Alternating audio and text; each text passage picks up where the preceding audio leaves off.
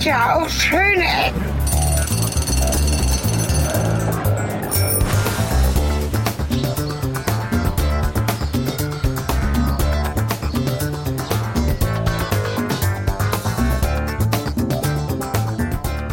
Hallo und herzlich willkommen zurück zu einer neuen Folge Schöne Ecken. Heute mit einer ja, Premiere, denn zum ersten Mal, glaube ich, in der Geschichte von Schöne Ecken ist Cornelis nicht da.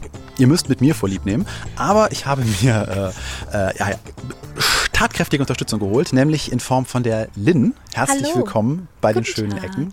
Die Lynn kennt ihr schon aus äh, unserer Folge mit äh, Vanessa, wo wir in dem äh, Theater des Westens waren und auch bei unserer Folge in Neues in der Skihalle. Da habe ich euch ein bisschen assistiert mit der Technik, damit ihr euch die Piste runterstürzen konntet. Ganz genau. Und geführt hast du mich ähm, ja nach Essen, in die Zeche Zollverein und da Ja. stehen wir gerade, während die Drohne nicht mehr über uns kreist. Verdammt nochmal. Hier ist viel los.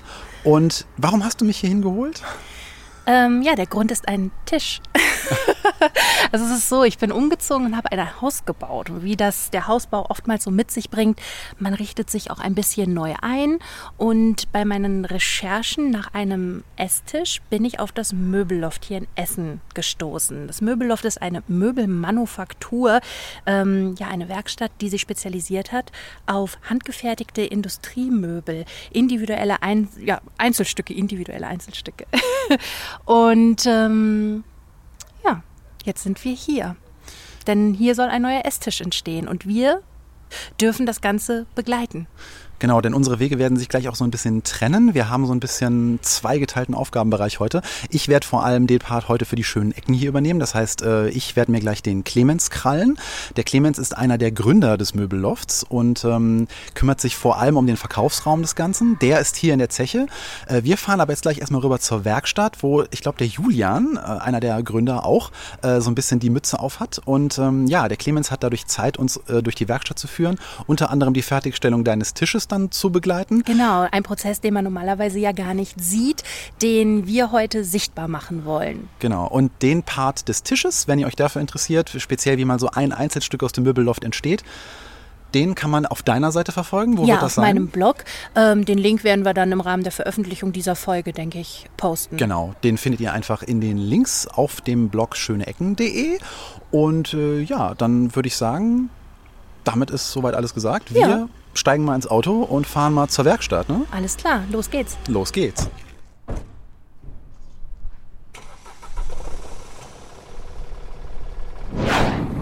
Ja, wir sind jetzt in der Werkstatt des Möbellofts angekommen und ich begrüße bei mir den Clemens vom Möbelloft. Du darfst dich gerne mal kurz selbst introducen. Äh, selbst introducen. Clemens Clemens vom Möbelloft. Ich bin hier mit Julian der, einer der beiden Gründer. Ähm, wir bauen hier Möbel, coole Möbel, auf die die Leute Bock haben, auf die wir Bock haben. Äh, mit Holz, mit Stahl, ähm, alles in Handarbeit. Natürlich. Äh, Punkt. Punkt. Punkt. Alles weitere, wir werden auch nachher nochmal zu eurem Showroom fahren, weil Ja, im Moment genau. sind wir in der Werkstatt. Das heißt, das sind zwei getrennte Standorte. Ja, ja, ja. Und hier, wir stehen vor einem Gabelstapler mit dem, äh, muss noch mal deinen Namen hier reinrufen. Ich bin der Julian. Mit dem Julian am Steuer. Und äh, ja, das ganze Ding muss jetzt in die Werkstatt rein. Und äh, ja, nachher werden wir noch ein bisschen mehr zur Geschichte von Möbelloft hoffentlich erfahren, wenn ich äh, dich dazu bekomme, mir etwas zu Natürlich. erzählen. Natürlich. Und äh, ja, jetzt gucken wir doch einfach mal, dass dieses Ding hier in die Werkstatt kommt. Weil da drauf liegen eins, zwei, drei dicke Baumscheiben. Okay, einfach Gas geben und, durchrau und durchrauschen. Echt jetzt? Aber ihr habt das schon mal, äh, ne? Ihr habt ja, dann also Augenmaß normalerweise, für, ne? normalerweise arbeite ich ja nicht mit. normalerweise gucke ich ja nur zu, aber heute muss ich Balken tragen, habe ich gerade gelernt. Ich dachte, du hast fünf von diesen Jacketts und du wäschst die einfach jeden Richtig, Tag. genau. Das sind Werkstattjackets. Ich werde euch aber nicht den Hersteller verraten. So, das hat gepasst. Hervorragend. Was genau hast du mit diesen beiden Latten jetzt vor, die du da in der Hand Ähm, hast? Latten legst du immer unter Holz natürlich ja. drunter, wenn du es ablegst, um einfach mit den Gabeln der, des Staplers nachher wieder drunter zu kommen. Das ist quasi ein Abstandshalter Ah, zum Boden. okay. Relativ simpel.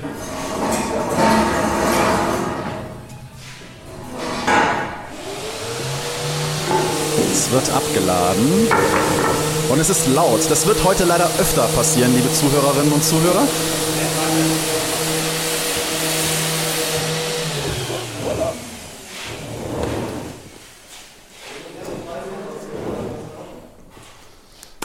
Jetzt muss ich mal gerade diese, diese Lautstärkenpause hier nutzen. Also ihr macht natürlich nicht nur den Tisch, den Lynn sich jetzt ausgesucht hat, sondern ihr habt hier eine ganze Menge an Produktion so am genau. Start. Ne? Also wenn du dich hier umguckst, siehst du ähm, jetzt so auf den ersten Blick gefühlt 8, 9, da oben 10, 11, 12 Ja. laufende Projekte. Ähm, alles unterschiedlich, wie du siehst. Das heißt, jeder Kunde hat einen komplett anderen Geschmack. Der eine will ein dunkles Holz, der andere will ein helles Holz. Der dritte was total klassisches, der vierte total ausgefallen. Auch super cool, äh, macht uns mega Spaß momentan. Das Projekt ist diese Theke hier, wo wir den gesamten Unterbau komplett aus Stahl gebaut haben und für den Kunden, das ist jetzt ein Gewerbekunde in dem Fall, sein Logo Wow. vorne reingelasert haben. Ist ein Tattoo-Studio, ist also ein sehr ausgefallenes, abgefreaktes Logo auch. Ähm, und da siehst du einfach, was mit Lasertechnik heute möglich ist. Ja, das ist das heißt, eine richtig 3 äh, mm fette Stahlplatte, wo so ein filigranes Logo Ach, das drin ist auch noch Stahl. Das Das, ist sieht Stahl. aus, aufgrund Das ist dieser. Flecken hier oben, die hier gerade drauf sind, sieht das so Nee, ein nee, bisschen das ist aus wie Stahl. Holz. Das ist Stahl. Ach krass. Ich muss es mal Genau. gerade für die Zuhörerinnen und Zuhörer äh, beschreiben. Also hier ist eine Stahlplatte von ungefähr, ja, was sind das? Äh, acht- Millimeter. Drei, drei Drei Millimeter? Millimeter, ja. Echt? Ja. Okay, Augenmaß hätte ich gesagt fünf. Okay, es sind drei Millimeter, die vor eine, das Hinter, Hintergrund ist aber dann Holz, ne? Äh, obendrauf ist Holz. Du hast Und hier hinter ist auch Stahl, Äh, oder? genau, nee, nee, dahinter haben wir eine graue Holzplatte genommen Ah, und okay. hier zwischen kann man es beleuchten. Ja, das ist ja cool. Also diese, diese Stahlplatte, die halt ausgelasert ist, also im Negativen ausgelasert, sitzt halt so ein paar Zentimeter davor und kann dann von innen beleuchtet werden. Das ist jetzt nicht einfach nur so ein bisschen äh, ja, die Buchstaben ausgelasert, sondern das ist ein richtig kompliziertes Ding. Und ich weiß als Gestalter, wie schwierig das ist, negative Aussparungen zu konzipieren, weil dafür gibt es ja die sogenannten Stencil-Schriftarten, wo dann auch so, äh, kennt man von so Kistenbeschriftungen bei Indiana Jones, wenn ihr euch gerade nichts darunter vorstellen könnt. Ne, und das, ist, das muss ja richtig aufwendig gewesen sein, dass das, wurde euch das dann so angeliefert, dieser Schriftzug? Es gibt natürlich verschiedene Verfahren. Ne? Also ich sag mal, wenn die Kunden auch schon digital ein bisschen pfiffig sind und in Mhm. der Lage sind, die fertigen Logos zu schicken, dann ist das zumindest schon mal eine Hilfe. Dann müssten wir jetzt hingehen und gucken, wie man dieses Logo unauffällig so bearbeitet, dass eben am Ende kein O herausfällt oder kein E herausfällt, Ja. etc. Ne? Ähm, hier haben wir jetzt in dem Fall ein fertiges Logo bekommen und konnten es ähm, ja, direkt sofort überarbeiten. Äh, war natürlich trotzdem sehr, sehr aufwendig. Ne? Aber es sieht super aus, also Ja. wirklich. Ja, sowas macht ihr auch, fantastisch. Auch. Also für Ladenbau kann man euch auch Ja, engagieren. ja, absolut. Sehr, sehr cool. Absolut. Aber Tische sind schon so euer Steckenpferd, ne? Kann man so sagen, oder? Ja, verkaufen sich äh, am besten. Wahrscheinlich, weil sie im Showroom am schönsten präsentiert sind. Ja, wie gesagt, in den Showroom gehen wir gleich noch. Äh, da äh, werden wir dann auch ein bisschen mehr auf die Details eingehen, was das Möbelloft überhaupt ist. Jetzt sind wir gerade erstmal hier, wie gesagt, in der Werkstatt und gucken uns so an, was hier alles am Start ist. Ja, also ich bin ja von euren Tischen, ihr macht ja nicht nur die Tischplatten, die aus Holz sind, sondern die Unterbauten der Tische, das ist ja die Stahlverarbeitung. Genau, und jetzt genau. sind wir hier äh, vor einer, im Podcast sieht man die Wand nicht, um die wir jetzt rumgehen. Wir sind hier wirklich in einer sehr coolen alten Lagerhalle, die auch so ordentlich Patina hat. Das ist ja immer Cornelis Lieblingswort im Podcast. Und äh, ja, jetzt sind wir hier drüben in der Schlosserei. Genau, genau. Und hier ist, wird die Stahlverarbeitung gemacht. Richtig, genau. Das heißt, hier entstehen Gestelle, hier entstehen ähm, Regalkorpen, äh, hier entstehen zum Beispiel auch Garderoben aus Stahl. Ähm, das heißt, du siehst hier im Hintergrund einfach unser Regal, wo das Material drin liegt. Das heißt, es sind einfach lange Stahlprofile, viereckig, rund, äh, Stahlträger, alles dabei. Und die werden dann ähm, an der Säge, die hier vorsteht, äh, letztendlich dann auf Maß zugesägt und auf diesem wunderschönen Schweißtisch äh, zusammengeschweißt. Genau. Tatsächlich sieht man sogar auch schon euer Gestell hier unten auf der Palette liegen. Ah. Ähm, das heißt, wir haben natürlich schon mal ein bisschen was vorbereitet. Das äh, wird dann gleich zusammengeschweißt. Und das macht ihr auch mit Lasercut, ne? Äh, euer Gestell ist jetzt tatsächlich mit Lasercut. Es, die, unter, die Gestelle unterscheiden sich natürlich in ihrer Komplexität und auch in ihrem Look. Ähm, ich sag mal so besonders derbe, roughe, heftige Industriegestelle. Die ähm, schweißt du natürlich dann aus zugesägten Trägern und wenn es dann wirklich so Richtung Design geht, was so ein bisschen abgefahrener, ausgefallener ist, dann ähm, kommt Lasertechnik viel ähm, dabei rum. Das heißt, wir bereiten die ähm, Gestelle am Computer vor. Ein Gestell, äh, ein Laser ähm, schneidet aus, aus einer Stahlplatte die Grundformen aus und wir setzen die hier in der Werkstatt zusammen. Und der Witz ist ja, äh, ich habe in der Schule oder in der Grundschule sogar früher so kleine Nikoläuse und Tannenbäume gebastelt, die im Grunde aus einer ähnlichen Technik Yep. bestehen. Man schneidet im Grunde, vielleicht kannst du es mal beschreiben, man schneidet da so einen Schlitz rein. Genau, man schneidet einen Schlitz rein. Ähm, ich sag mal, wir haben ja ein dreidimensionales Gestell. Ähm, und dieses Gestell wird aus zwei zweidimensionalen Teilen gebaut. Das heißt, das eine wird 90 Grad versetzt ins andere hineingesteckt und dadurch hast du sofort diese Dreidimensionalität. Also zwei Platten, die 90 Grad versetzt im Winkel übereinander gestülpt werden und zack, sofort hast du einen 3D 3D-Effekt. Oder Sehr, sehr 3D-Stern jetzt in eurem Fall. Ne? Ja, ist cool. Also was so auch Lasercut und so überhaupt heutzutage möglich macht, solche Materialien auch zu verarbeiten, Ja. die man früher wahrscheinlich so hätte gar nicht schneiden Niemals, können, niemals, weil man ja nein. diese Winkel gar nicht mit Sägeblättern oder Genau. sowas irgendwie hätte Keine erreichen Chance. können. Also es ist schon. Ja. Wie, wer ist bei euch auf diese Idee gekommen? Also tatsächlich hat es angefangen mit einem kleinen Produkt, mit einer Feuersäule. Das ist ähm, ein viereckiger Stahlzylinder, einen Meter hoch. Und in dessen Wände sind Schriftzüge reingelasert. So, und als wir uns damals dann gefragt haben, okay, wie macht man's, ähm, war halt schnell klar mit Lasern. So, und wenn man einmal damit anfängt, äh, einmal damit angefangen hat, dann ist natürlich klar, äh, dann entwickeln sich die, dann kommen die, sprudeln die Ideen. Ne? Cool. Genau. Ja, und da kann man ja schon eine Menge draus machen, wie man bei euch hier sieht. Ja, absolut, absolut.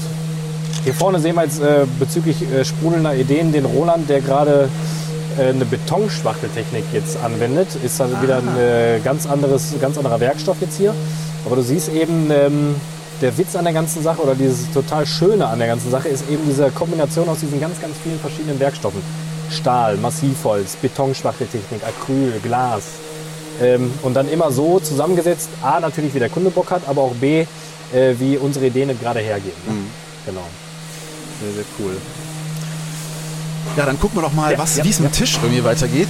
Und äh, warten mal, bis jetzt wieder dieser Krach hier aufgehört hat.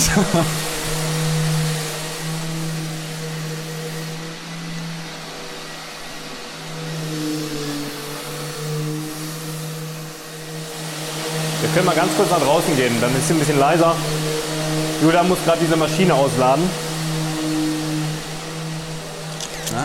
Das ist eine antike Kantbank. Äh, auch ein schönes Teilchen, ne?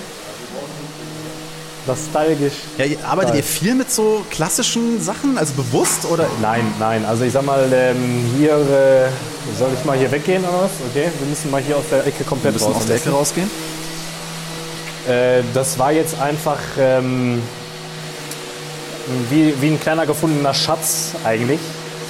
Äh, das heißt, eine Schlosserei wurde aufgelöst, eine ganz, ganz, ganz, ganz alte Schlosserei. Und die hatten sowohl hochmoderne Maschinen als auch diese mega urigen, nostalgischen Metallbearbeitungsmaschinen, wie sie jetzt hier vor uns steht. Und was wir natürlich nutzen, was wir wirklich effektiv nutzen, ähm, sind ein, zwei von den modernen Maschinen, die wir uns da gekauft haben. Ähm, aber das war jetzt, äh, an sowas kann man nicht vorbei. Ne? Das musste dann einfach nur, weil es schon so geil aussieht, muss das eigentlich auch haben. Aber die ist noch einsatzfähig. Die ist einsatzfähig, Also ja, die, ja, das, die ist einsatzfähg. Ja. schick, schick. Das heißt, du packst hier Stahl rein, dann macht die klack, klack und dann hast du Stahl gekantet. Das heißt, du hast eine Ecke dann im, in so einer dicken Stahlplatte okay. drin. Ne? Ja, es Genau. sieht fantastisch aus. Sie hat, sie hat so eine. Boah, wie, du, du musst du Ahnung haben. Was ist das für eine Farbe? Okay. Also wenn ich jetzt sagen würde Jagdgrün, dann würde man sich irgendwas Hässliches vorstellen. Aber ich sag Genau. mal, bei dieser Maschine So ist es ja gerade so so, perlmuttgrün, ne? ein bisschen abgeplatzt. Dann sieht man hier noch dieses äh, Kramba, ähm, Kramer. Metalllogo an dieser Metallmaschine. Ne? Ein Sehr, bisschen sehr cool. rostige Schrauben links, rechts. Also Wird ja eigentlich durch Benutzung nur besser. Richtig. Sieht echt hübsch aus. Kannst du eigentlich in ein Regal stellen, beleuchten und hast du Ja, allerdings. fertig, ne? Ja, das ist ja auch so eine Spezialität von euch, Sachen ins Regal zu stellen und zu beleuchten. Das gucken wir uns nachher noch an. Ach ja. Nee, also es ist, ich, ich bin ja von Holzverarbeitung, also ich finde ja Holz ist einfach ein Werkstoff, der total faszinierend irgendwie Absolut, ist. absolut, also ja. bei dir merkt man auch, auch in den Vorgesprächen, die wir zu der Planung dieser Folge irgendwie hatten, merkt man einfach so eine Leidenschaft für Holz. Voll, total. Kommt das total, irgendwo total. her? Ähm, Oder kannst also du so einen ich sag mal, ähm, Moment in deiner Vergangenheit determinieren? Ich sag mal, ähm, also die, die Leidenschaft, die äh, uns hier antreibt, ähm, sind natürlich auch die, die Materialien, mit denen wir arbeiten, also auch Holz. Ähm, ursprünglich aber der Kern dieser Leidenschaft ist einfach die Liebe zum Interieurdesign. Und ähm, die Liebe zum Holz kommt dann von ganz alleine, einfach durchs Holz an sich. Wenn du eine Olivenplatte vor dir liegen hast, dann kannst du gar nicht anders, als dich in das Zeug zu verlieben. Wenn du eine Platte wie eure jetzt vor dir liegen hast, dann kannst du auch nicht anders als dich. Also ähm, es gibt keinen kein Schlüsselmoment, sondern sobald du dieses Holz fertig bearbeitet vor dir liegen hast, ist es eigentlich um dich geschehen. Eigentlich. Ne? Da es dir so, da geht es mir so, da geht es der Lin so, da geht es allen unseren Jungs in der Werkstatt so. Genau. Ja, ich, ich sag das, ich sag die ganze Zeit immer kracht. Äh, ich weiß nicht, das ist so abfällig irgendwie. Gewöhnt man sich daran? Du sagst, du bist jetzt nicht so häufig hier, aber. Ähm, also ähm, klar, die Jungs haben natürlich äh, zum einen Ohr, Ohrschutz, äh, tragen Ohrschutz und, und Gehörschutz, ähm, weil sonst würde es nach einem 8-Stunden-Tag verrückt werden.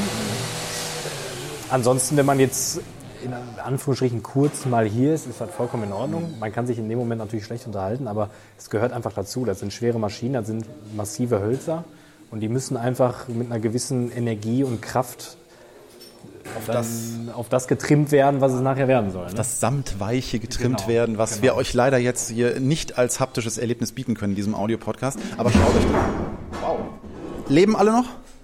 Ja, alle gut. da, wird, da wird weiterhin schweres Gerät, schweres Perlmuttfarben, jagdgrünes Gerät ausgeladen. Ja gut, ich wollte mein Leben ja eigentlich auch damit verbringen, eigentlich Gabelstapler zu fahren. Vielleicht hätte ich bei euch anheuern sollen. Ja, also hier kannst du gerne ein paar Runden drehen, aber so ist das nicht, so ist das nicht ey. Nee, wunder, wunderschön, wirklich. Wie viel Durchsatz habt ihr so hier in der Werkstatt? Also so an Tischen, kann man das so messen pro Woche oder pro Tag oder?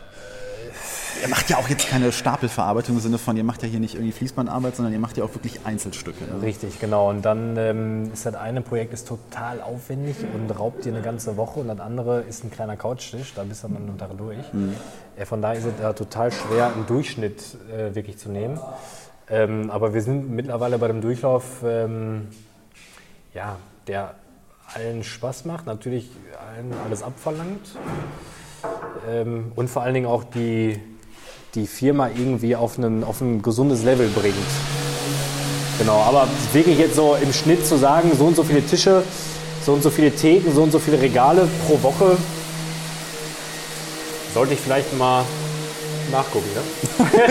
Wäre vielleicht mal ganz Ja, Gott, wenn es euch gut geht, ist doch alles gut. Man muss ja nicht genau. alles immer in Zahlen ausdrücken. Genau, das ist ja so, genau. eine, so eine, eine Eigenart irgendwie unserer Generation, dass man irgendwie auch immer so auf irgendwelche Statistiken gucken will.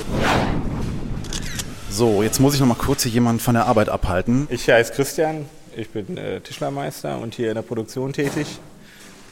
Ja, Und äh, ich habe dich deswegen mal kurz rausgeholt, weil ich mitbekommen habe, dass du irgendwie der Holznerd äh, bist, der zumindest sich mir so von außen präsentiert. Okay. Ne? Also es gehört schon zum Tischlern dazu und auch gerade bei dem, was wir hier machen, ne, dass man eine Leidenschaft für Holz hat, ne, für das Naturprodukt Holz. Ne? Indem man dann auch viel äh, Herzblut und Schweiß reinsteckt, um ein tolles Produkt zu machen, ne? was halt eben nicht vom Fließband kommt, sondern äh, individuell ist für jeden Kunden anders. Und wir produzieren halt Einzelstücke, selbst wenn wir Kleinserien manchmal produzieren für Aktionen oder so. Ja, aber es ist trotzdem immer ein Unikat, was hier rausgeht. Ja, du hast gerade schon, deswegen habe ich dich kurz rausgegriffen, du hast gerade schon erzählt über diese äh, ja, äh, Rillen, die jetzt gerade auf der Tischplatte hier entstanden sind. Ja, ja also wir sehen hier äh, äh, nach dem ersten Schleifen, was wir jetzt gemacht haben, sehen wir auf jeden Fall äh, die, die, äh, die, die Säge, die Struktur, diese Struktur, die die Säge hervorgerufen hat, also im Prinzip den, den, das, was der Baumfäller mal mit seiner Kettensäge, ne, die gigantisch gewesen sein muss tatsächlich, ne, hier produziert hat ne, und äh, auch die Struktur der Jahrringe, die hier einfach jetzt rauskommt. Ne. Da sieht man einfach auch, wie alt so ein Baum geworden ist, bevor er dann gefällt wurde ne, und wie viel Jahre äh, die Natur braucht, um wirklich sowas zu, hervorzubringen. Ne? Also Ja, mir ist eben gar nicht bewusst gewesen, dass so ein Baum ja auch wie so eine Zwiebel nach außen wächst, weil du hast eben gesagt, hier in der Mitte ist so eine kleine Stelle, da ist ein Schädling am Werk gewesen, da ist so eine kleine, sieht aus wie ein Bruch, hätte ich jetzt gesagt. Genau, ne? also man, man sieht da eine kleine Stelle, da sind so wie so weiße Einschlüsse, da wird der Baum mal eine Verletzung gehabt haben durch einen, durch einen Schädling oder irgendwas anderes, ne? vielleicht auch durch einen Blitzeinschlag, man weiß es nicht genau, das kann man jetzt nicht mehr feststellen. Ne? Und der Baum repariert sich im Prinzip selber, wächst drumherum und äh, bildet dann halt diese interessanten Strukturen aus, die sich dann auch dann einige Jahre, äh, man sieht es äh, nach außen ziehen und dann bevor es dann wieder irgendwann dann wieder seine, äh, seine gewohnte, ich sag mal, runde oder eher rundliche Struktur bekommt. Ne? Das heißt, du schleifst jetzt diese Platte so lange ab, bis diese, diese Rillen, die von der Kettensäge entstanden sind, die ja wirklich gigantisch gewesen sein muss. Wir reden hier von einer Platte, welchen Durchmesser hat die? Wir haben hier 1,60 auf 1,40 ne, in Wie hoch? Metern. Wie hoch war der Baum? Wir schätzen jetzt einfach mal so, dass der schon so die über 60 Meter war. Ne? Also so Bäume, ne, in den, in, das ist jetzt ein Tropenholz, ne, die werden dann schon sehr groß. Ne? Also dieses, diese Baumdächer sind dann wirklich schon so hoch wie unsere Hochhäuser hier. Ne? Mhm. Und äh, das ist schon gewaltig. Ja. Und ihr äh, Stichwort Baum und Naturschutz und sowas, ihr achtet da sehr drauf, dass die Bäume jetzt auch aus Ländern kommen, wo auch wo man weiß, wo sie Absolut. Ne? Ne? Also in, in, in Deutschland, in Europa darf nur Holz gehandelt werden, was zertifiziert ist. Es gibt da auch äh, strenge Richtlinien und äh, ne, so dass wir sicher sein können, dass wenn wir das äh, Naturprodukt Holz beziehen, dass es dann auch äh, aus einem vernünftigen Anbau kommt. Ja. Anders als bei fertigen Möbeln, die dann irgendwo aus dem Container aus China, Indien oder sowas kommen, da weiß man halt nicht, was man bekommt. Ne? Und auch nicht, womit wurde das behandelt. Ne? Ist da Chemie drin oder sonst was? Man ist halt, kann sich da nicht sicher sein. Bei uns kann man sich sicher sein, ne? hier wird ein vernünftiges Produkt vernünftig verarbeitet. Und es gibt da auch eine Maximalmenge, die aus dem jeweiligen Land importiert werden kann? Genau, das ist ähnlich wie mit anderen äh, landwirtschaftlichen Produkten, ne, wie man das so kennt, diese, diese Maximalrichtlinien. Ne, wenn dann halt äh, im Prinzip die Fellmenge erreicht ist in, für eine bestimmte Region, für einen bestimmten Baum, dann gibt es halt keinen Import mehr, ne, um halt wilden Raubbau äh, einfach vorzugreifen. Ne, dass das nicht passiert. Sehr gut. Ja, und du hast eben noch was erzählt von, ich habe nur Granatsplitter gehört.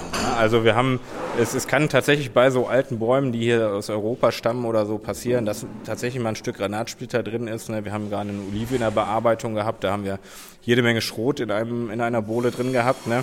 Ja, der, der Baum wächst halt wieder einfach drumherum. Ne? Und dann, dann, dann hobelt man den auf und schleift den und dann äh, glänzt es dann plötzlich und dann Ne, das, ist, das ist halt so. Ne? Also ne, da war halt der Jäger am Werk oder wir in Europa dürfen uns natürlich zurückerinnern, ne, hier wurden mal viele Kriege geführt vor nicht allzu langer Zeit. Und wenn so ein Baum dann nochmal 70 Jahre oder 80 Jahre weiter wächst, bis er gefällt wird, das ist ja nichts. Ne? Ne? Apropos Alter, du hast doch bestimmt ein Gefühl dafür, wie alt war der Baum hier? Müssen wir jetzt Ringe zählen? Wir müssen jetzt Ringe zählen. Ne? Das, oh, komm, auf 100 Jahre kommt es nicht an. Ja, also ich, ich, ich, ich, schätze mal, also dieser Baum wird äh, mit Sicherheit äh, im dreistelligen Bereich sein. Also ich, ich gehe jetzt einfach von mindestens 150 Jahren aus. Ne? Also krass. Das ist wirklich krass ne? und das macht dann auch immer wieder Spaß. Er hatte wahrscheinlich ein gutes Leben. Davon gehen wir jetzt einfach mal aus. Ich denke, schon, ne? ich danke dir ganz herzlich. Gerne. Und dann gehen wir mal zurück zu Clemens. So, da kommt das nächste schwere Gerät. Ich würde jetzt auch mal sagen, Hast du noch irgendwas, was du zu der Werkstatt erzählen möchtest, irgendwie? Ähm, ja, also du kannst, ähm, oder interessant wäre zu wissen über diese, über diese Werkstatt. Wir sind hier in einem ganz, ganz alten Zechenhaus, der Zeche Bonifatius. Ähm, vielleicht als kleine Randbemerkung, äh, der Showroom ist auch auf einer Zeche, Zeche Zollverein, da wo wir gleich noch hinfahren. Ähm, das ist das letzte verbliebene Zechenhaus ähm, auf dem sogenannten Bonifatiusring. Das heißt, das ist eine Ringstraße, wo früher Hochöfen standen, wo noch viel mehr Zechengebäude standen. Und dieses Zechengebäude ist wirklich das letzte Überbleibsel dieser Zeche. Ähm, wo drin wir jetzt in der gesamten unteren Etage dann die Werkstatt ansässig haben. Das heißt Backsteine, Stahl, äh, etc. Und bevor diese Werkstatt hier drin war, ähm, waren wir mit unserem Verkaufsraum hier drin. Mhm. So, das heißt also innerhalb dieser sehr, sehr urigen Location waren halt unsere Möbel ausgestellt. So, ähm, unser Umzug vor einem Jahr hat dann dazu geführt, dass die Jungs endlich auch mal eine etwas größere Halle bekommen haben, nämlich unseren alten Verkaufsraum. Und jetzt in dieser super schönen, urigen Halle, die wir mit viel Liebe auch für den Verkaufsraum aufgewertet haben, jetzt sogar ihre Werkstatt haben. Also es ist für einen normalen Schreiner, einen normalen Schlosser die hier reinkommen, die denken immer, die sind in, einem kleinen Paradies gelandet. Weil zum einen diese, ja, zum einen diese, diese Werkstoffe, diese Massivhölzer, mhm. die werden ja von ganz, ganz wenigen Schreinereien nur noch verbaut. Ja. Du kriegst ja eigentlich nur noch Pressspan und das ganze Zeug. Ja. Äh, das heißt also sowohl von den Materialien her ein kleines Paradies, als auch von der Umgebung an sich. Das, das ist sogar Paradies, mir, der jetzt, also ich bin zwar sehr holzverliebt, aber mir ist das so, also das kommt so schleichend, ne? wenn man sich irgendwie mal, also ich bin halt nicht so beruflich mit Möbeln dran, das heißt, ich kriege das eigentlich nur als Endkunde irgendwie mit und wenn wir dann schon mal durch die Möbelhäuser touren oder sowas, dann genau. fällt einem halt oft genau. auf, wenn da mal irgendwie so ein Esstisch steht, dann ist der Massivholz. Richtig. Aber wenn man so einen Ikea-Tisch irgendwie hochhebt, dann denkt man, oh Vorsicht, da muss ich eigentlich noch ein Gewicht dran binden. Genau, genau. Wenn ich da irgendwie nichts genau, draufstelle, genau. dann schiebt der sich schon bei so dem leichten Lüftchen irgendwie durch die Wohnung in der Gegend rum. Aber cool, dass das hier auch ein Zechengebäude ist. Das, ja, das genau. ist jetzt so gar nicht so genau. Also ich bin Laie, ne? das heißt, das war jetzt gar nicht so ersichtlich für mich. Also du siehst halt hier, ähm, jetzt wo wir hier draußen vor der Werkstatt stehen im Gebäude, siehst du halt diese alten Backsteine, dieses Stahlgerippe. Ähm, vielleicht auch interessant ist, ähm, unter unserer Werkstatt gibt es noch ein ganz normales Untergeschoss und unter diesem Geschoss gibt es nochmal einen riesengroßen Gewölbekeller, in dem Wasser gesammelt wird. Und mit diesem Wasser wurde damals diese Kokerei hier, Kokerei Bonifatius, dann gekühlt. Äh, also total urig. Die Jungs, ich war leider, leider Gottes nicht dabei, aber die Jungs haben wirklich mal die Aktion gemacht, äh, Grubenlampe auf den Kopf.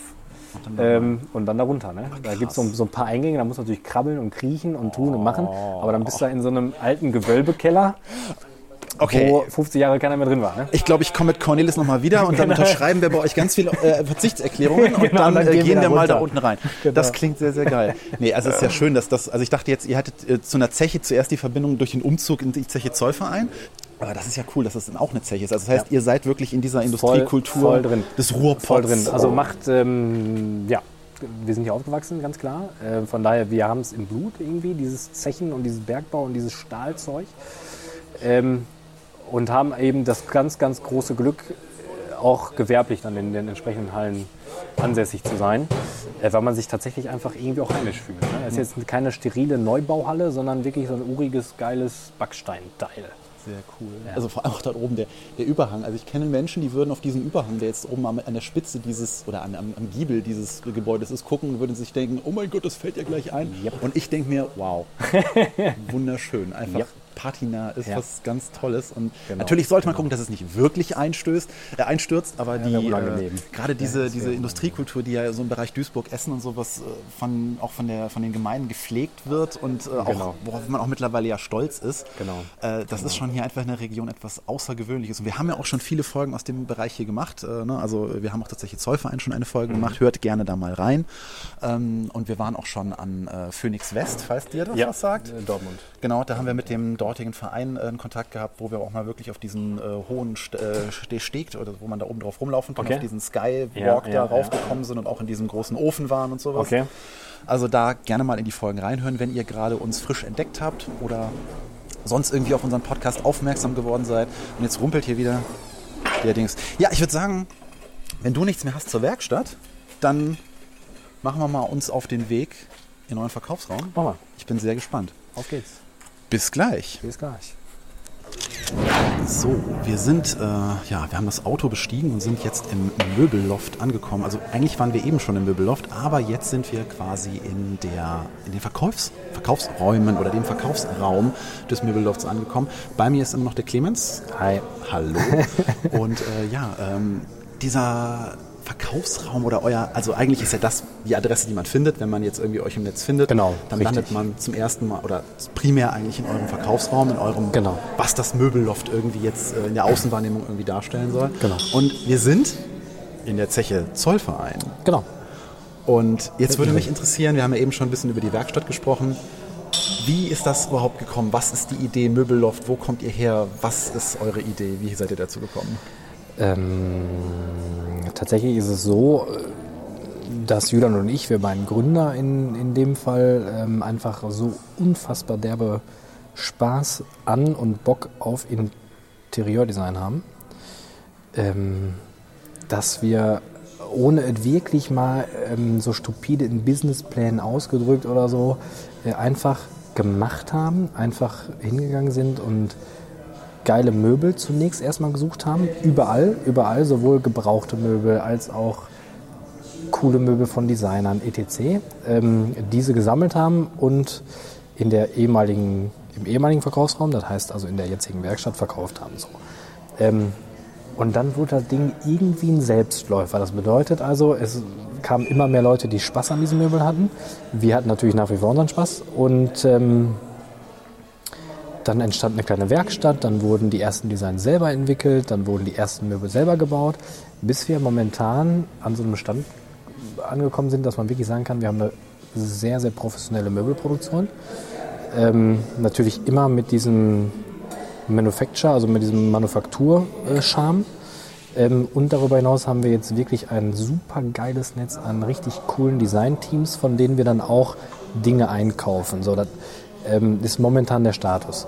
Ähm, hier nach Zollverein gezogen sind wir vor einem Jahr. Vor einem guten Jahr, da heißt es, glaube ich, ein Jahr und zwei Monate sind wir hier. Ähm, und das war irgendwie so eine richtig geile Glücksgeschichte. Das bedeutet, Ähm, äh, absehbar war, okay, die Halle, äh, wo jetzt die Produktion drin ist, war einfach zu klein. Also wir brauchten irgendwie was Neues, was Größeres, was Schönes. Und seit unserer Jugend träumen Julian und ich davon, auf diesem Gelände Zollverein irgendwie Fuß zu fassen. So, und just in dem Moment, wo wir eben uns nach einer neuen Halle umgeguckt haben, war bei Immobilien Scout 24 ganz klassisch inseriert Kokerei Zollverein. Und in dem Moment äh, rutscht dir natürlich das Herz in die Hose, ähm, weil du es dir sehnlichster nicht wünschen kannst und gleichzeitig aber auch äh, dir denkst, hör mal, das schaffst du nie dahin zu kommen, weil Zollverein natürlich vom, vom Image her schon sehr eindeutig ist. Also die nehmen nicht jeden. Und dann hatten wir einfach das Glück, zur rechten Zeit am rechten Ort gewesen zu sein, haben den Hörer in die Hand genommen, haben angerufen, haben uns vorgestellt, haben gefragt und es hat funktioniert. Jetzt sind wir hier. Ja, und der Raum ist schon sehr bemerkenswert, weil es ist eine, es ist eine also die Zeche Zollverein ist ja eine ehemalige Kokerei und Genau. äh, hat ja auch eine sehr bewegte Geschichte. Da haben wir eine eigene Folge für, deswegen werde ich da jetzt nicht so genau drauf eingehen. Aber äh, die hat sich ja vor wenigen Jahren eigentlich neu erfunden und versucht Ja. jetzt zu einem Kulturstandort äh, Genau. aus der Geschichte heraus zu werden. Genau, Und wir sind genau. ein bisschen außerhalb der eigentlichen Zeche. Wir sind also in, den, äh, ja, in einer Seitenstraße, möchte ich es jetzt mal so bezeichnen. Und was, weißt du, wofür genau dieses Gebäude hier ursprünglich äh, benutzt wurde? Also grundsätzlich erstmal das gesamte Zollverein-Areal teilt sich in genau zwei Hälften. So haben wir zum einen die Zechenseite mit dem sehr bekannten Förderturm und zum anderen die Kokereiseite. Und auf Ah, dieser okay. Kokereiseite befinden wir uns jetzt.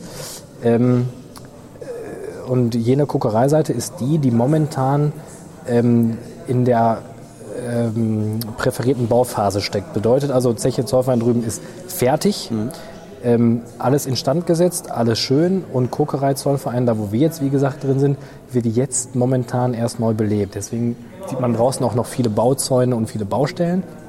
Die Halle, in der wir uns jetzt befinden, ist äh, vor einem äh, guten Jahr fertig geworden erst. Und äh, es ist ein ehemaliges Pumpenhaus. Das heißt, wir sehen ja hier in dieser Halle noch diese uralten, urigen, riesengroßen Stahlmaschinen. Und diese Maschinen sind Pumpen. Das heißt, die haben von morgens bis abends nichts anderes getan, als Kühlwasser über die Kokerei gepumpt. Das heißt, wir befinden uns hier in einem ehemaligen Pumpenhaus. Ähnlich wie das äh, mit, dem, mit den Kellern, die du eben schon in der Werkstatt erwähnt Genau, hast. war. lustigerweise, ja, befinden wir uns immer in den Kühlgebäuden der Kokereien. Ja. Okay. Warum auch immer.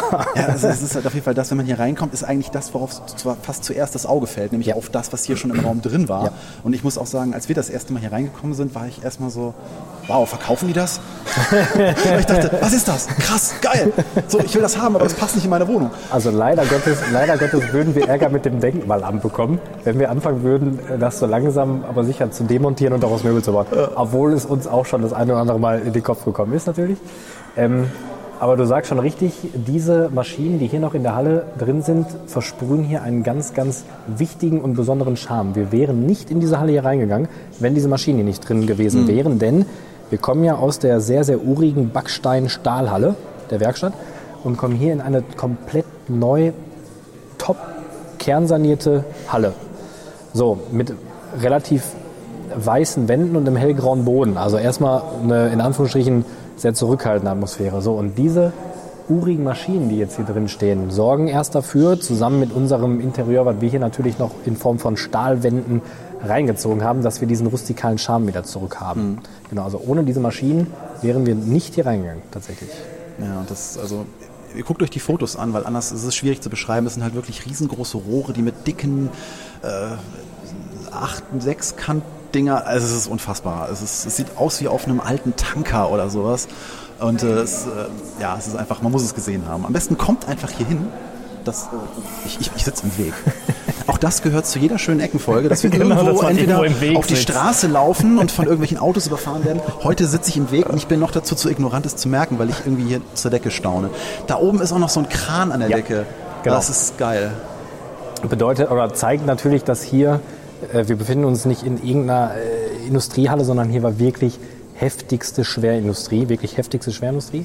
Ähm, teilweise hat das auch noch so einen ganz bestimmten Geruch, den man hier wahrnimmt. Diese, diese ganz kleinen Ritzen, wo noch altes Öl oder alter Bergstaub drin sitzt.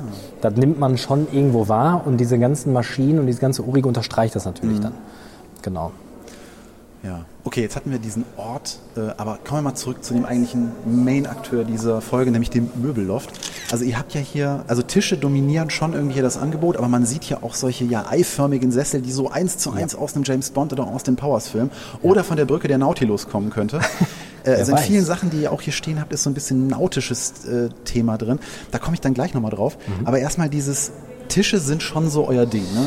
Ähm, also ich sag mal, Tische waren das erste eigenproduzierte Produkt ähm, aus der Kombination Stahl-Massivholz.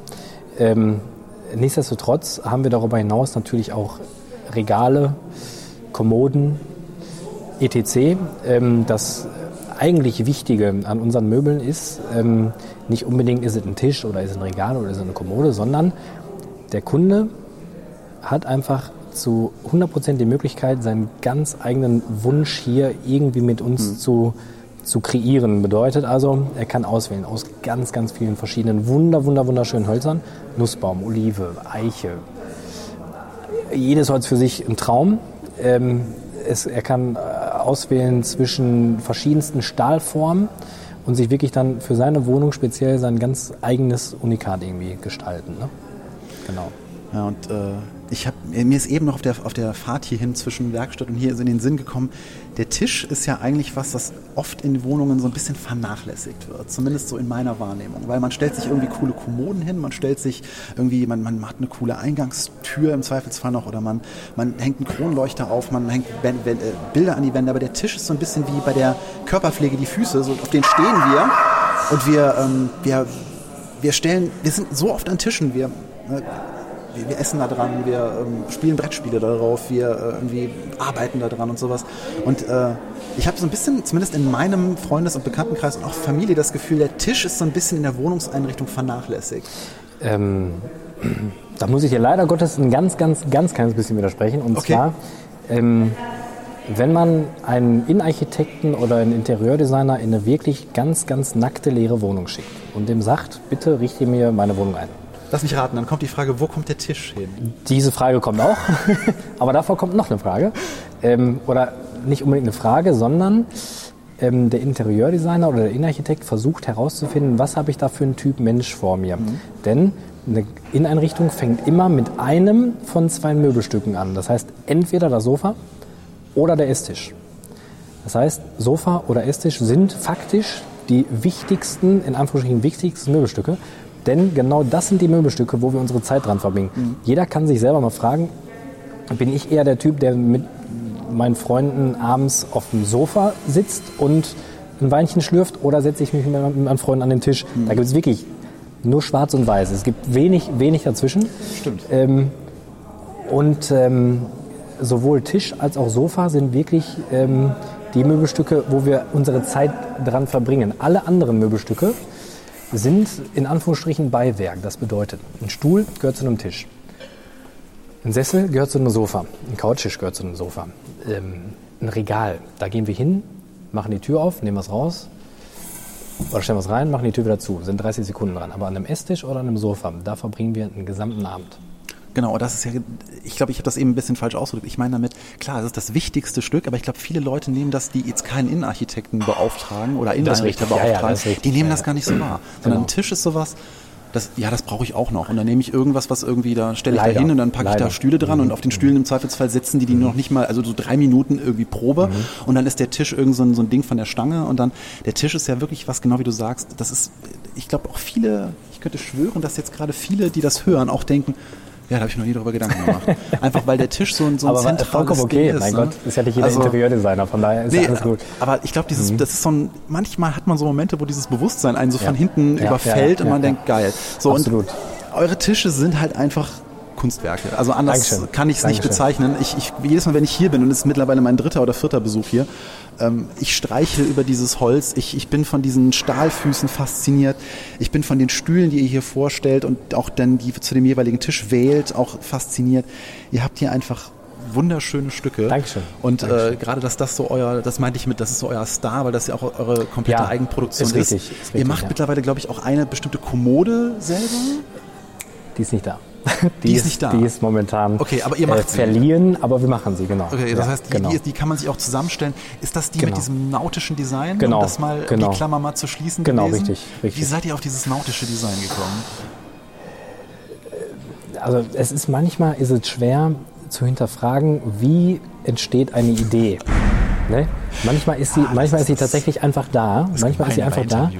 Äh, ähm, und genauso war es mit der Kommode. Das heißt, ähm, die Idee war einfach geboren. Irgendjemand hat ein weißes Blatt Papier vor sich gehabt und einen Bleistift in der Hand, hat drauf losskizziert und dann hat man gemerkt, geil, diese Formsprache ist irgendwie cool. Die passt, die ist nicht aufdringlich, die ist aber auch nicht langweilig. Ähm, es ist auch so von uns als Manufaktur mit Handarbeit produzierbar, dass der Kunde das am Ende überhaupt noch bezahlen kann. Und all diese Fragen spielen natürlich dann in so ein Design mit rein. Und am Ende war das genau diese Kommode, die alle Fragepunkte natürlich dann mit einem Häkchen erledigt hat. Und ist ein geiles Design, kommt super cool an. Die Leute haben mega Spaß an dem Ding. Und wir sind auch glücklich damit. Aber ihr habt ja auch noch jede Menge, was ihr so jetzt von, äh, ich glaube von, also was ihr nicht selber herstellt, was ihr aber hier Genau. in, in, in die Ausstellungsfläche reinstellt. Ja, ja. Wie kommt ihr da ran? Was, wie wählt ihr das aus? Ähm, tatsächlich muss ich da ein großes Lob an den, an den Julian aussprechen. Ähm, ich kann mir bis heute nicht erklären, was da in ihm genau tickt, aber wenn jemand in der Lage ist, Schätze zu finden, dann ist es der Julian. Ähm, er sitzt manchmal nächtelang äh, vor, dem, vor seinem Laptop und kommt morgens an und zeigt mir zehn Internetseiten ähm, von irgendwelchen kleinsten Designteams, die irgendwo auf dieser Welt hocken und voll den coolen Stuff machen und sagt mir, guck mal hier, guck mal da, toll, super. Und dann geht es natürlich äh, darum, Kontakt mit den Jungs aufzunehmen oder den Mädels zu hinterfragen, hör mal, was macht ihr, wer seid ihr, versteht man sich, ähm, sind die Sachen qualitativ vor allen Dingen okay, sind die Sachen am Ende auch bezahlbar. Ähm, denn was wir immer versuchen hier abzubilden, gerade eben mit dieser ähm, Kooperation mit anderen Designteams, ist folgendes. Und zwar, äh, wir wollen wirklich, wir wollen wirklich hochqualitatives Mobiliar, ähm, geil aussehendes Mobiliar zu vertretbaren Preisen anbieten. Das heißt, äh, man findet natürlich auch bei äh, renommierten Designmarken, die jeder kennt, ähm, findet man natürlich auch Top-Qualität und super geiles Design, aber da zahlt man dann entsprechende Preise für, ähm, was manchmal gerechtfertigt ist und manchmal nicht. Wir versuchen aber nicht einen auf äh, Luxus oder sowas zu machen, sondern wirklich irgendwie, dass jeder, jeder hat das Recht, Spaß an Interieur zu haben. Und genau das versuchen wir irgendwie abzubilden.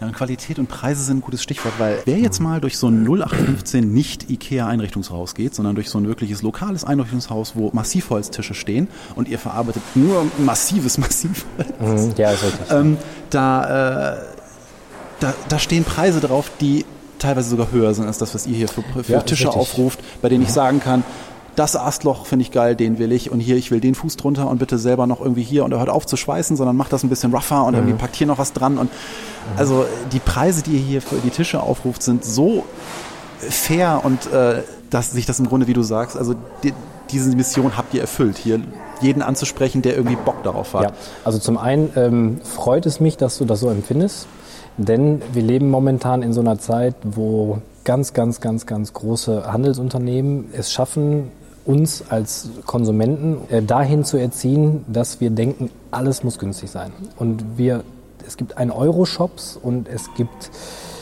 äh, Dinge, wo man nicht mehr nachvollziehen kann, wie es überhaupt dazu kommen kann, dass Dinge so günstig sind. Und das ähm, wiederum ähm, führt dazu, dass Menschen, die sich daran gewöhnt haben, an diesen, in Anführungsstrichen, Geiz ist geil Style, ähm, die sind natürlich dann hier von den Preisen nicht schockiert, aber für die ist es dann schon teuer in der Wahrnehmung.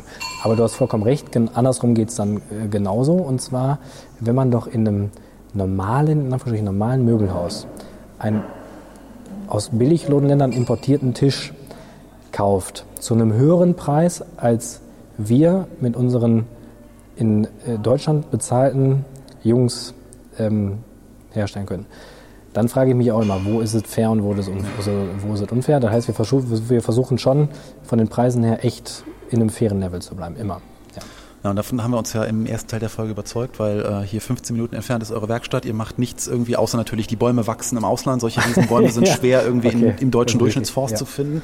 Aber äh, ihr macht, ihr lagert nichts irgendwo globalisiert aus. Äh, ihr macht alles hier direkt vor Ort. Äh, die, ihr habt ein tolles Team, wir haben es kennengelernt. Äh, super Leute, die haben Spaß bei der Arbeit. Also ich bin einfach nur begeistert. Anders kann ich das nicht Danke. ausdrücken und ich sehe es auch nicht ein, warum ich das jetzt zurückhalten sollte. ich würde sagen, lass uns doch mal ein paar. Schritte irgendwie rumgehen und Auf vielleicht kannst du noch mal ein paar ähm, Anekdoten irgendwie zum Besten geben. Und dann würde mich natürlich, du sagtest es eben, äh, deine Verbindung zur Zeche Zollverein noch mal interessieren. Okay. Ja, also äh, wir gehen, wir gehen einfach mal drauf los. genau, ich äh, folge dir einfach mal. Wir, wir stampfen einfach mal durch den Laden. Ähm, wir haben hier zum Beispiel, wie du siehst, äh, einen Waschtisch.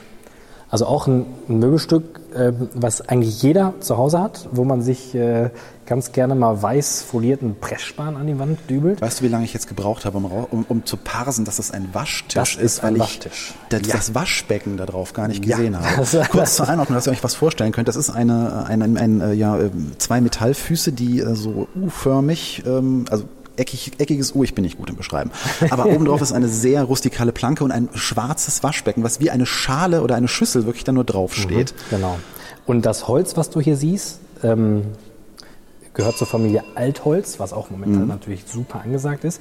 Aber das ist jetzt nicht irgendein Altholz, sondern das ist das äh, Holz, was aus uralten Eisenbahnwaggons genommen wurde. Das heißt, krass. uralte Eisenbahnwaggons, die Jahrzehnte über europäische Schienen gerollt sind und wahrscheinlich jeden Winkel äh, dieser Welt teilweise gesehen haben. Ähm, die sind jetzt hier verbaut mit ihrer richtig geilen, originalen Patina zu einem Waschtisch. Das heißt, jeder, der sich jetzt hier die Zähne putzt oder seine Hände wäscht oder so, hat jetzt nicht irgendwie so ein liebloses, nichtssagendes Material, sondern da ist einfach Geschichte und Story dahinter. Behandelt ihr das noch irgendwie, dass das... ja, äh, ja, ja, absolut. Aber Also- jetzt, das macht ihr dann auf eine Weise, dass man es nicht wahrnimmt. Genau, es genau, halt, ja, ja, richtig. Also, also die, die Verfahren, das ist ähm, das Schöne, dass wir es jetzt eben seit ein paar Jahren machen und auch auf einen gewissen Erfahrungsschatz bauen können. Ähm, man muss natürlich jedes Material entsprechend behandeln können, bearbeiten können, verstehen können Mhm. interpret- und lesen können auch. Ähm, und das können die Jungs aus der Werkstatt Ja, also, sehr, sehr gut, mit sehr viel Leidenschaft und Spaß. Und das sieht man eben auch an so einem Waschtisch. Ja, also echt, ich bin fasziniert, wie lange ich gebraucht habe, bis ich realisiert habe, dass es, ich, ich kenne diese. Waschbecken, die einfach nur oben drauf Mhm. gestellt werden, also die wirklich aussehen wie Schalen. Aber mich hat dieses, das, der Rest jetzt so fasziniert, das ist irgendwie, nee, sehr cool. Also gerade so, also auch nicht einfach nur, also auch Hol, Holzen, äh, Hölzern quasi ein zweites Leben, ein zweites Dasein Genau, ja, zu absolut, geben. absolut, ja. Das hatte, Ja. ihr hattet auch mal, habe ich hier eine, einen Schrank stehen, der ist jetzt nicht da, der war aus alten Koffern gemacht, ne? Richtig, das war allerdings eine ähm, Kooperation mit einem Designteam. Ähm, aber du hast vollkommen recht. Ähm, es war ein, ein Weinregal im weitesten Sinne, ähm, das komplett aus einem uralten äh, Überseekoffer ähm, designt war. Das heißt, dieser Designer, also in dem Fall eine Designerin sogar, ähm, Einzelunternehmerin ohne Team, sondern bastelt und werkelt wirklich an ihren eigenen richtig abgefahrenen, coolen Unikaten. Äh, diese Dame hat einen ungefähr 1,20 Meter hohen, stabilen Überseekoffer genommen. Kann jeder mal googeln, dann gibt es ein paar Bilder, dann kann man sich was darunter vorstellen. Und diese Überseekoffer kann man eben mittig aufklappen und dann hat sie da ähm, Einlegeböden reingebaut, Beleuchtung reingebaut und so weiter. Und das ist eben der Punkt, mit solchen Designern macht es eben richtig Spaß zusammenarbeiten, weil wir voll auf einer Wellenlänge liegen. ne? Genau. Ja, sehr, sehr Ja. cool. Ähm, was haben wir noch? Wir haben ähm, einen Sessel hier stehen. Den Nautilus-Stuhl. Nee, den Nautilus-Stuhl. Der ist hier, hier mal eher so Ähm, als ohrenbackende Sessel. Man kennt ihn, glaube ich, als Eckchair. Ne? Genau, genau. Man kennt ihn tatsächlich als, als Eckchair. Ähm, ganz, ganz, ganz, ganz wichtig. Auch für alle Leute, die hier zuhören, einfach ein persönlicher Rat. Geht nicht hin und bestellt im Internet irgendwas, was ihr noch nie vorher mal gesehen habt, in Anführungsstrichen, oder auch verglichen habt. Ähm, auch dieser Stuhl, der hier vor mir steht, sogenanntes Airplane oder Aircraft Design, ähm, gibt es in verschiedensten Qualitätsstandards. Gibt es im Internet irgendwie, ich glaube, für knapp 1000 Euro zu bestellen. Ähm, dann habt ihr allerdings das Zeug, was fragwürdig produziert wurde und von der Qualität her definitiv nicht überzeugt. Und das Teil, was jetzt hier vorne steht, halt halt wirklich richtig schön dickes Echtleder mit einer richtig geilen Patina. Die, die Aluhaut ist einfach professionell genietet und entsprechend dick. Ähm, Und da legen wir eben auch Wert drauf. Das heißt, ähm, dann schließt sich der Kreis wieder, wir achten eben auf die Qualität.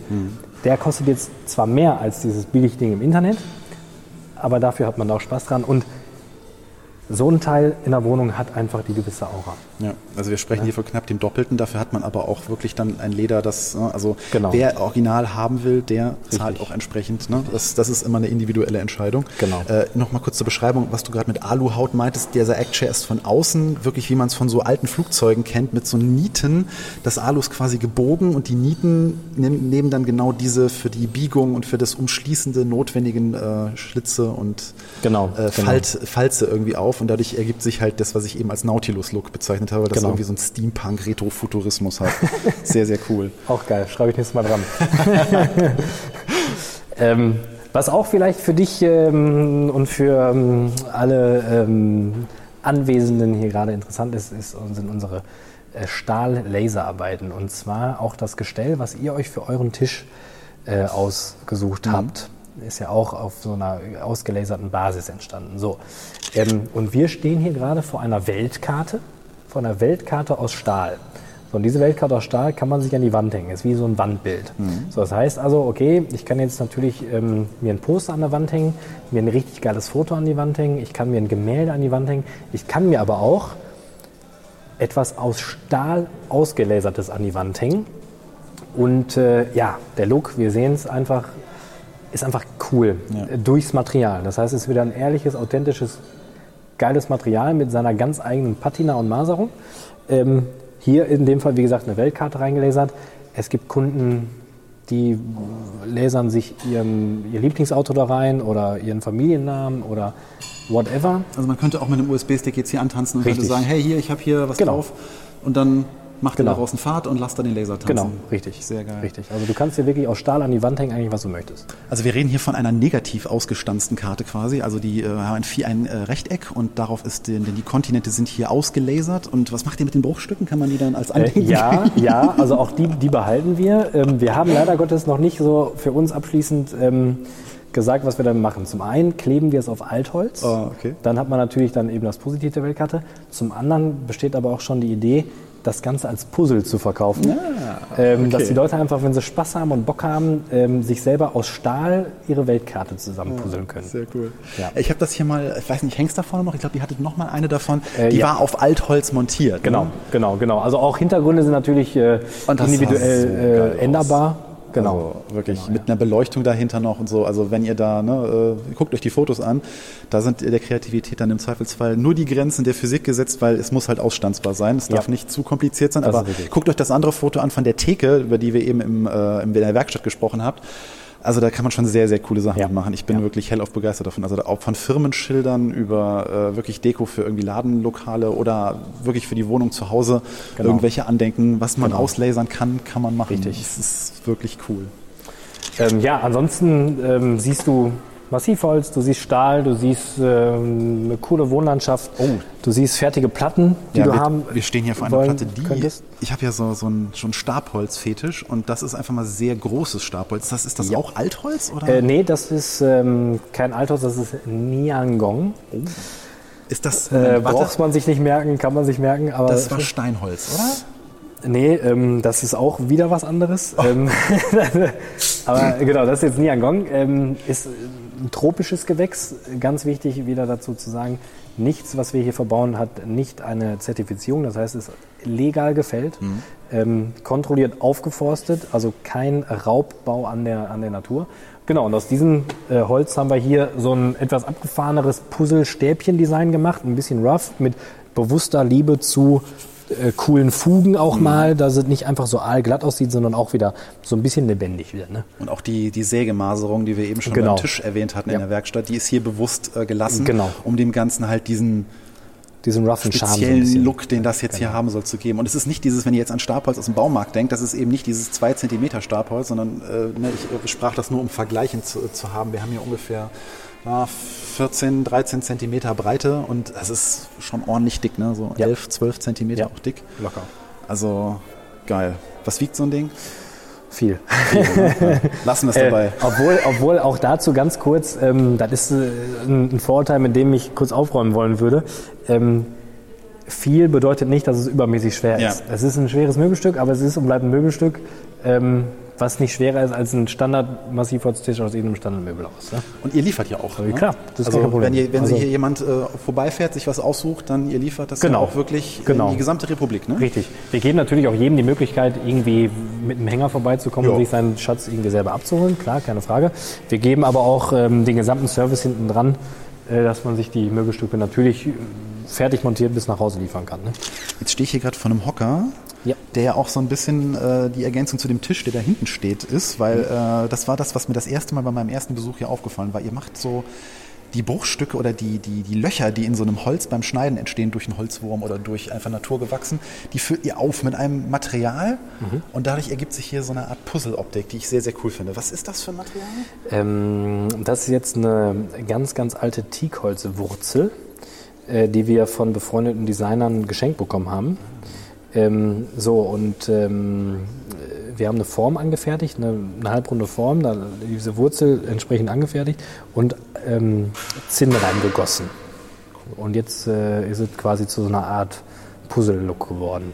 Also die Löcher in dem Holz sind dann eben durch diese Zinnoptik Genau. aufgefüllt und die ist auch bewusst dann eben so, die hat Patina, die hat Ja. irgendwie Geschichte, die ist nicht aalglatt, Nein. sondern die passt halt zu diesem Teakholz und das ist eine wunderbare Ergänzung hier. Ja. Und den Tisch dahin, den ihr auch auf euren, ja, ich nenne es mal Visitenkarten mitnehmen, Genau. Karten irgendwie abgedruckt habt, der hat eine ähnliche Optik und das war auch das, was mich so zum ersten Mal darauf aufmerksam gemacht hat, warum die Tische, die ihr hier habt und die Tischplatten, warum die so also so das samtigste Gefühl haben, was ich irgendwie je gespürt habe, wenn ich da irgendwie drüber. Ich habe beim ersten Besuch jetzt zu dir gesagt, wenn ich jetzt irgendwie wenn ich jetzt irgendwie äh, böse veranlagt werde, würde ich behaupten, das ist gar kein echtes Holz. Weil es ist so unglaublich weich und hat so eine geile Optik obendrauf, dass es wirkt, als wenn es irgendwie künstlich wäre. Ähm, also zum einen ist es natürlich ganz, ganz oft gestreichelt worden und wird dadurch immer glatter, ne? von, von, von Leuten wie dir natürlich. Nein, ähm, es liegt tatsächlich an den Jungs in der Werkstatt. Die Jungs in der Werkstatt nehmen sich wirklich alle, alle, alle Zeit der Welt, aus jedem Stück Holz wirklich das Allerschönste herauszuholen. Wir nehmen uns die Zeit, legen verschiedenste Bohlen zusammen, um ein richtig schönes, homogenes Plattenbild zu bekommen. Ähm, aber schön, dass es dir, schön, dass es dir gefällt.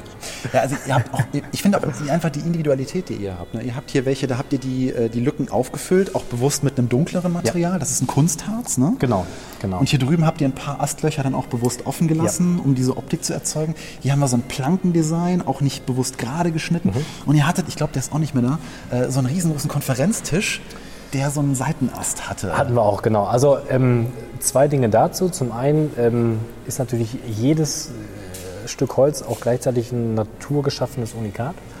Ähm, zum anderen sind die Kunden hier, wie gesagt, in der Lage, sich alles frei und selber zu bestimmen. Das heißt, wenn ich jetzt Bock habe auf ein offenes Astloch, dann nehme ich es halt offen. Wenn ich Bock habe äh, und mir denke, okay, im Alltag, am Esstisch krümmelt mir das zu, okay, dann mache ich es eben zu. Wenn ich denke, es sieht schöner aus, wenn es zu ist, mache ich es mir auch zu. Also all diese Möglichkeiten versuchen wir hier irgendwie abzubilden. Und ähm, im Gespräch mit unseren Designern ähm, hier im, im Showroom auf, auf Zollverein erklären wir natürlich den Kunden. Wir nehmen die Kunden an die Hand und erklären, ähm, welche Möglichkeiten gibt es, welche machen am meisten Sinn, sodass wir da auch wirklich ähm, beratend und professionell zur Seite stehen können.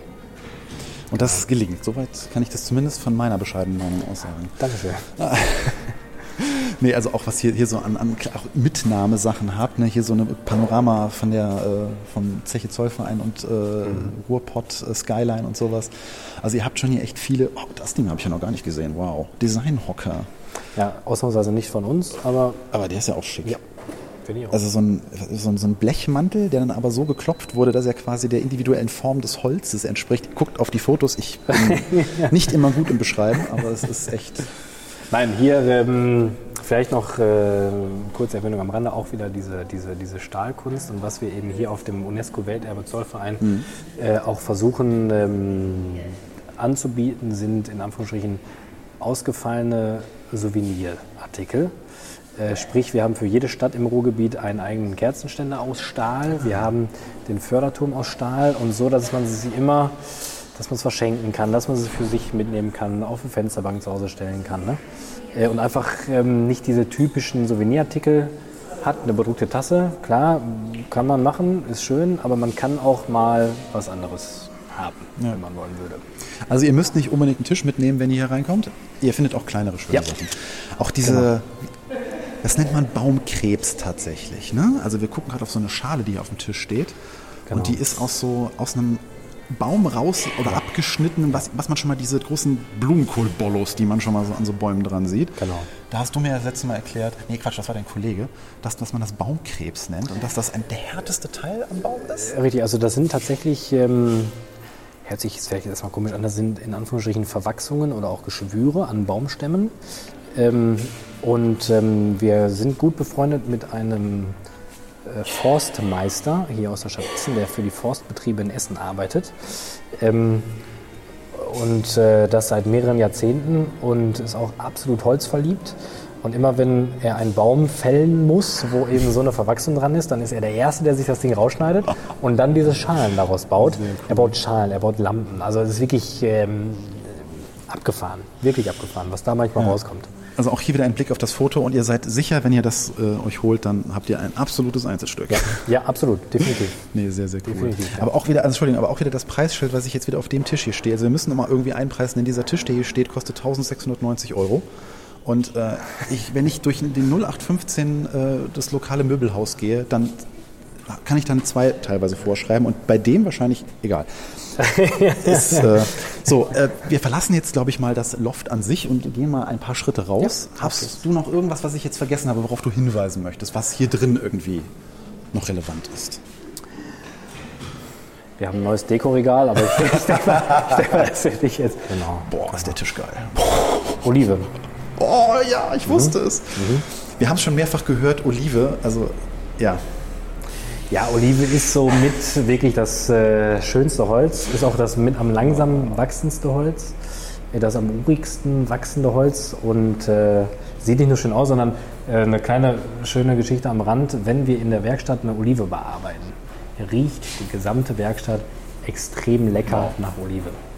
Also es ist wirklich äh, für, für alle Sinne. Man kann fühlen, es fühlt sich super an, man kann sehen, es sieht absolut abgefahren aus von der Maserung und man kann sogar riechen. Hören kann man es leider nicht. Da ist ja dann mal Klopf drauf. Ich, äh, ich habe keine Hand frei, ich kann nicht drüber streichen.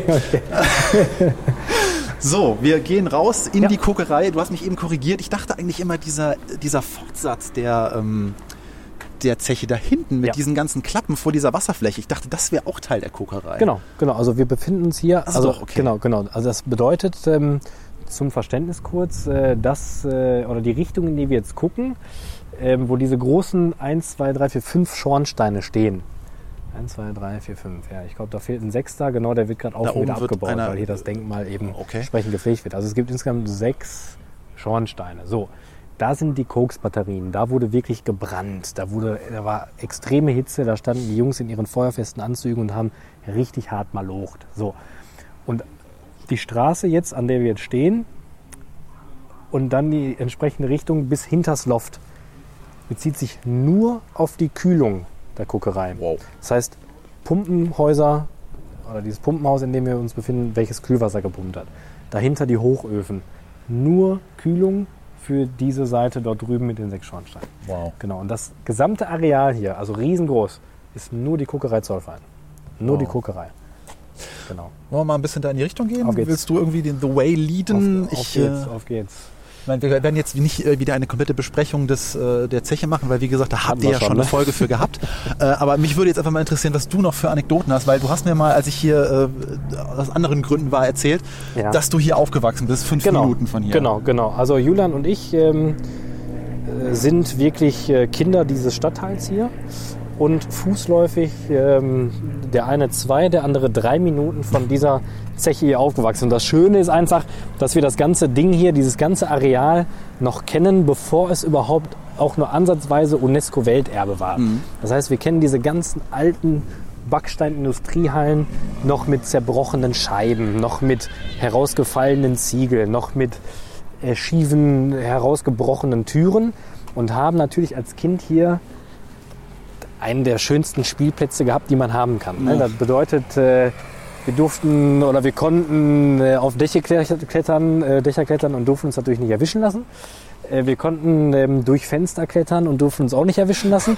Aber ich sag mal, als kleine Bengels und als kleine Jungs, was gibt Schöneres als solch einen wunderschönen Abenteuerspielplatz? Oh ja. Und jetzt im Nachhinein als ähm, ein paar Jahre älterer Mensch, was gibt Schöneres als solch eine Wertschätzung für seinen alten Spielplatz?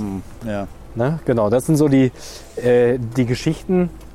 Das heißt, wenn man jetzt hier sieht, dass so ein, so ein altes Gebäude hier komplett in einem äh, Baugerüst eingepackt ist, zeigt einfach nur, dass es schön ist, dass es einfach wunder, wunder, wunder, wunderschön ist, dass so ein Industriedenkmal hier einfach Anerkennung findet. Ja.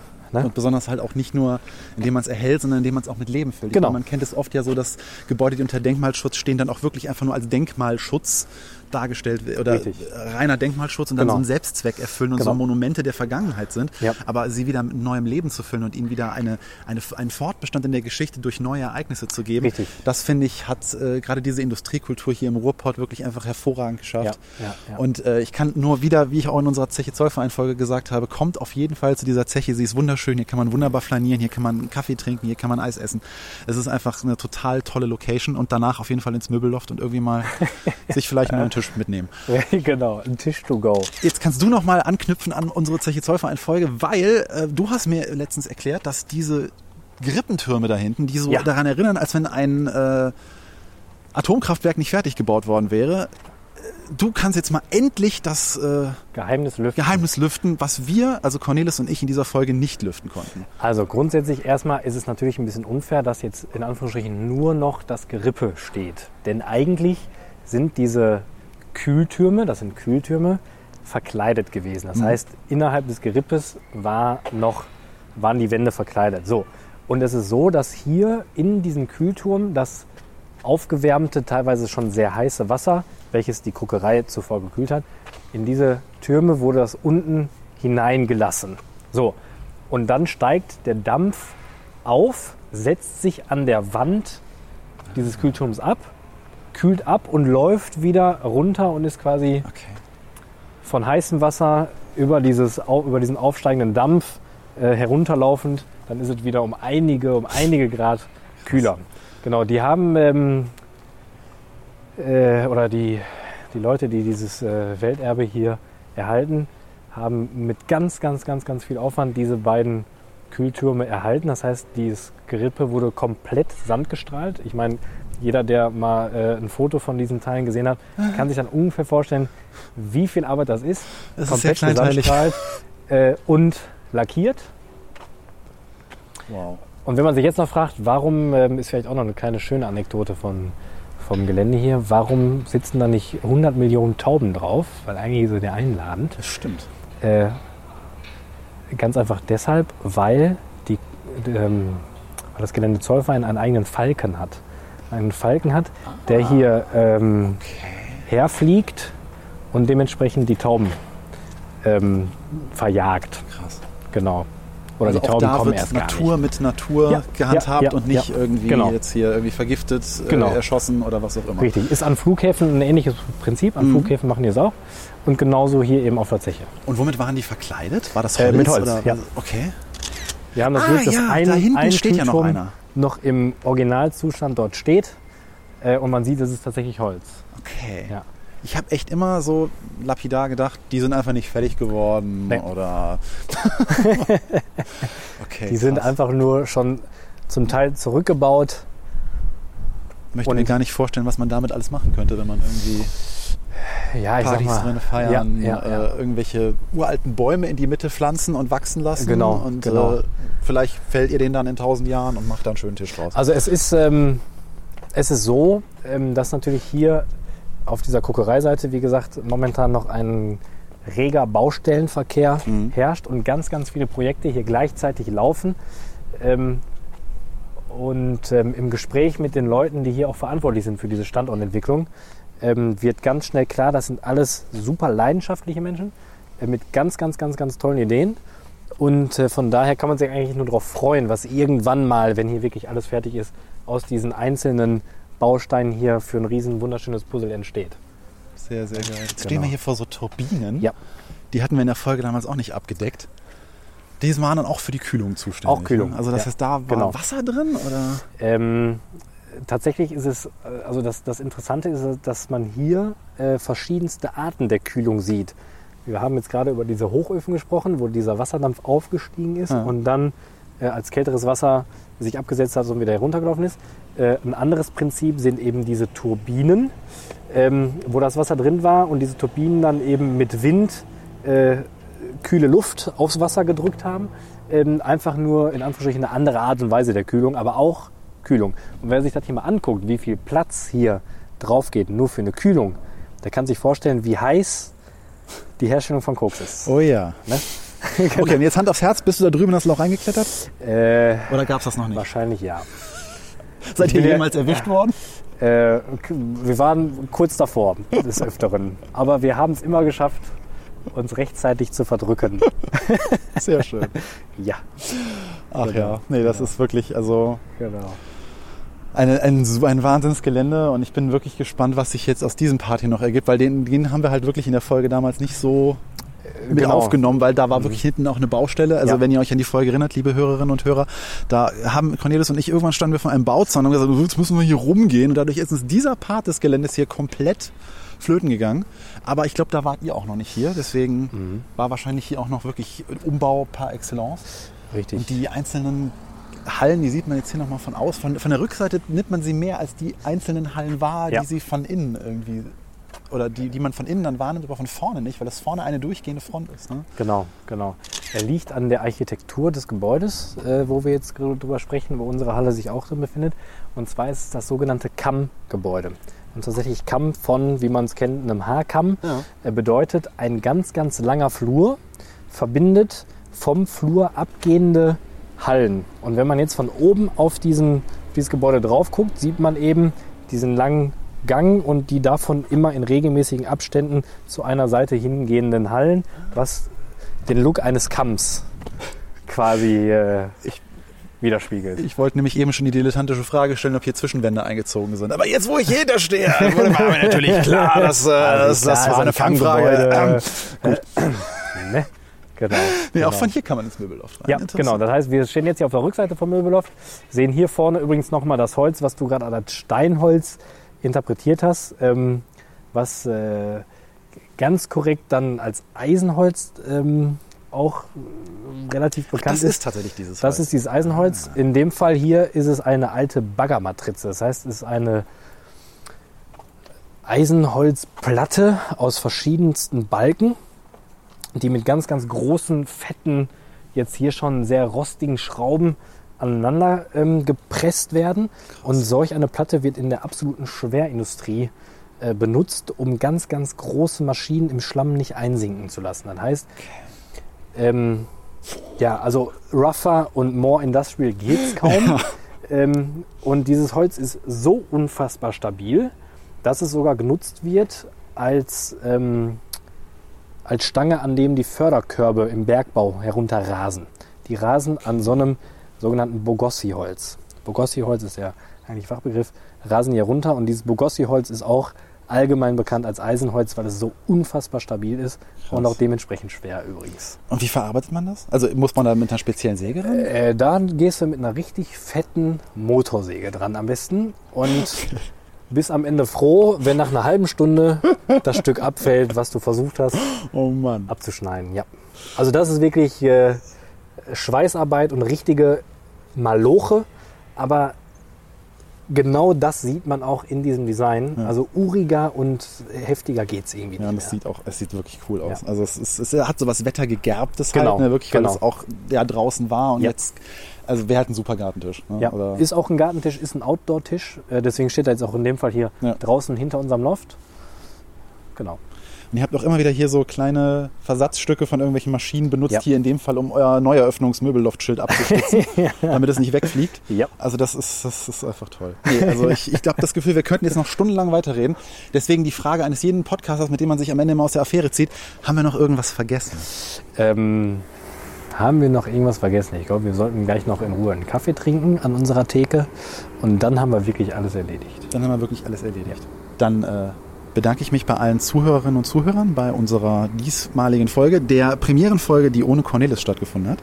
Ähm, das wird vielleicht öfter mal passieren, aber das ist Vielleicht eine Drohung, vielleicht auch ein Versprechen, wir werden es sehen. Clemens, ich danke dir ganz, ganz Ich herzlich. danke dir. Wirklich Hat super Spaß gemacht. für diese wunderbare Führung, für diese äh, einzigartigen Einblicke, die du uns hier sowohl in das Möbelloft wie auch in die Zeche Zollverein auf diese anders geschichtlichen Art und Weise gezeigt gegeben Lieben hast. gerne. Immer wieder Und gerne. äh, ich kann nur sagen, wenn ihr coole Möbel haben wollt, wie gesagt, sie liefern deutschlandweit, dann schaut euch doch mal das Möbelloft in Essen an der Zeche Zollverein an, kommt hier vorbei, guckt, guckt euch die Zeche an, es lohnt sich. Also hier kann keiner sagen, "Ey, wo soll ich nur fürs Möbelloft dahin fahren? Nein, hier ist die Zeche, ihr habt keine Ausrede. Und dann macht was draus. Kommt vorbei, wir freuen uns auf euch. Schön, dass ihr zugehört habt. In diesem Sinne, liked uns, äh, kommentiert, schreibt uns was. Wir haben euch lieb und äh, bis zum nächsten Mal, dann garantiert wieder mit Cornelis. Tschüss. Ciao, ciao.